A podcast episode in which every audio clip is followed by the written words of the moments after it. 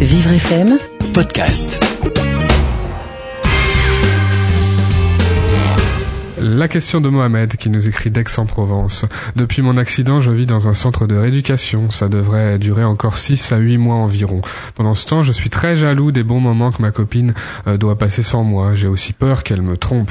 Comment faire pour qu'elle me raconte vraiment tout? Comment continuer de lui plaire?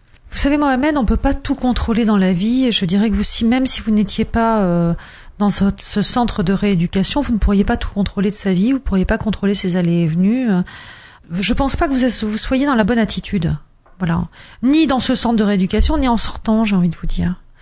Euh, continuer à lui plaire, c'est une chose. Faire des efforts, euh, euh, vous faire beau quand elle vient vous voir, euh, prendre soin de vous, euh, euh, continuer à voilà à vous plaire à vous-même déjà aussi pour commencer, c'est une chose. Maintenant, être dans le contrôle de ce qu'elle peut faire à l'extérieur, c'en est une autre. Et ça, c'est impossible.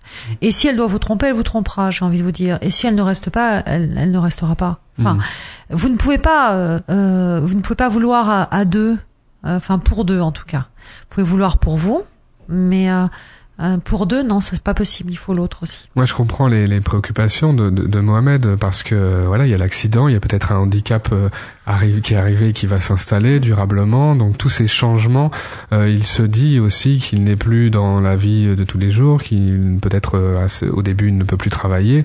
Tous ces changements, ça inquiète et ça, on peut se dire la, la personne que j'aime ne va pas me reconnaître, euh, continue sa vie sans moi et va découvrir d'autres choses et, et ça va être terminé. Vous savez, les, les, les- c'est terrible de dire ça, mais c'est quand même un peu la vérité. C'est-à-dire que les épreuves que vous avez dans la vie euh, vous montrent aussi la nature des sentiments. Parce que si vous êtes avec quelqu'un uniquement parce que c'est, euh, comme on dit en anglais, convenient, c'est-à-dire que c'est tout est bien, euh, parce que vous habitez proche, de façon proche, parce que euh, a un métier sympa, parce que finalement il est pas mal, euh, ou il est pas mal, euh, euh, c'est pas ça l'amour. Et c'est pas sur ces bases-là qu'on crée une famille non plus. Donc autant le savoir le plus vite possible quelque part. Deep.